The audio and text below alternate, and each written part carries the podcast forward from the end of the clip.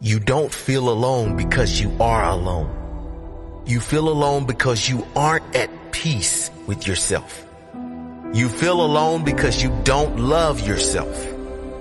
You feel alone because you've been conditioned to believe that you need another person to complete you. You don't. You feel alone because you're comparing yourself to others. You don't have to. You feel alone because you have yet to realize there is a greater purpose for your life. You feel alone because all you're thinking about is yourself. Think about it. If your mission was to do good for others, to serve others, to love others, and give your best to everyone you encounter, there is no loneliness there.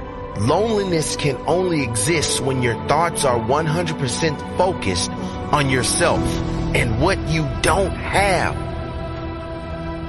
You feel alone because you're not living the life you want to live.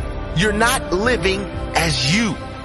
When you live a truly authentic life, the right people will show up. If you are following the life you want to live, digging deep into your purpose, you will be so lit up with passion. There won't be room for empty feelings of darkness. Dr. Wayne Dyer once said, you cannot be lonely if you like the person you are alone with. Spend more time alone and learn to love it. Learn to love it because you love the person you are becoming. Because every day you are focused on your purpose, your mission in life.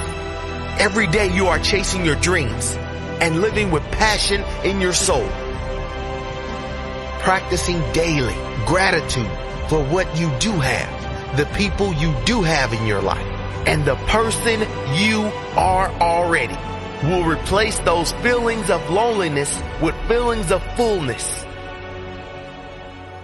So, if you feel alone, know that it is not other people you need. It is you who needs to grow. Know it and commit to the work that is required to get to that place. Commit to the reading, the daily gratitude, the learning from the best teachers, the inner work, the meditation, all of it. Grow yourself and the right people will show up.